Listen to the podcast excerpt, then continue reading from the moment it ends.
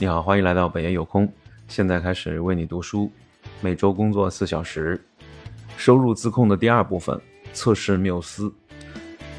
首先还是名人名言，这是生于一九四七年日裔美国理论物理学家加莱道雄说的。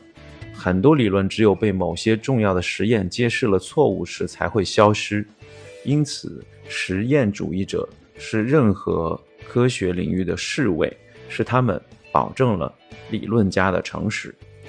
在每年出版的十九万五千种图书里，只有不不到百分之五的图书可以销售五千册以上。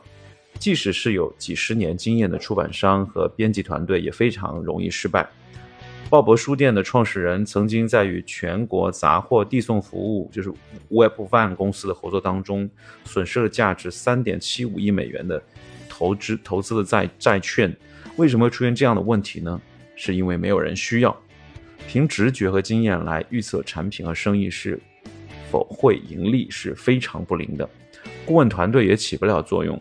问十个人看看对方是否愿意购买你的产品，然后告诉那些回答是的人，在你的车里就有十件这样的产品，要求对方现在就购买。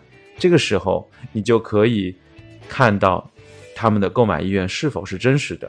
刚开始的时候，人们会出于善意给出肯定的回复，但是在真正要花钱的时候，就立刻会变成礼貌的拒绝，因为人们会懂得用钱、用用用花钱的方式来投票，就是所谓用脚投票。